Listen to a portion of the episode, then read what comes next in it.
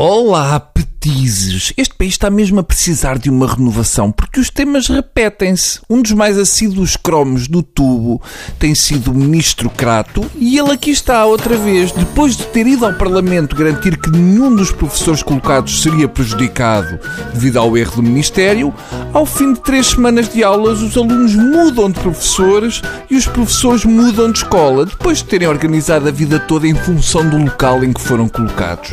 Isto faz do atirar giz aos professores quando eles estão de costas para o quadro uns beijinhos de mãe. Eu, se fosse professor, recusava-me a sair da escola. Fazia como ao crato e colava-me com o HU ao lugar. Colava as nádegas ao quadro. Se eu fosse professor, só saía da escola depois do crato ter sido demitido, porque pôr o crato no Ministério da Educação foi o primeiro erro de colocação e ainda não foi resolvido. Crato é o rei dos gazeteiros. Graças a ele, há alunos com uma aula entre furos. Acaba por ter um lado positivo, porque os alunos começam a habituar-se ao que vai ser o seu futuro. Ficam a deambular pela escola, a fazer filtros com o caderno de Físico-Química, porque a professora está alguns em parte incerta. E pior, com tanto tempo livre, há miúdos que se vão meter no flagelo das juventudes partidárias porque não há mais nada para fazer na escola. Eu lembro-me bem da angústia que era conhecer os novos professores. E era terrível. A espera, a ansiedade para ver se tínhamos alguma professora boa zona. Portanto, eu imagino que seja ter uma professora boa e passado três semanas vê-la substituída por uma reque de barbas. Era razão mais do que suficiente para o abandono escolar. A escola em si é uma chatice, portanto, se não temos uma professora boa para alegrar, mais vale ir a cartar tijolos. Mudar de professor passado três semanas dá cabo da estabilidade de uma turma.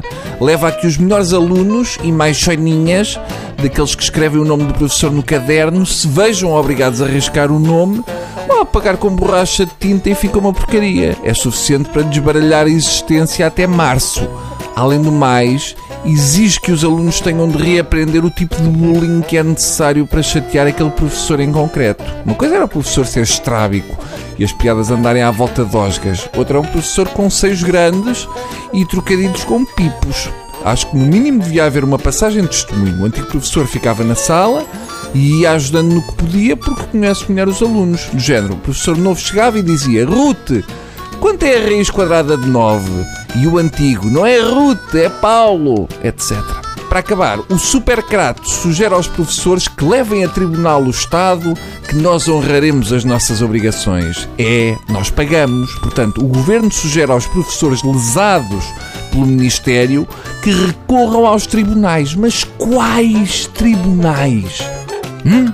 Não há tribunais a funcionar, seus choninhas. Portanto, não esqueçam que no Ministério da Justiça está outra ministra tão exigente como o Crato. Adeus.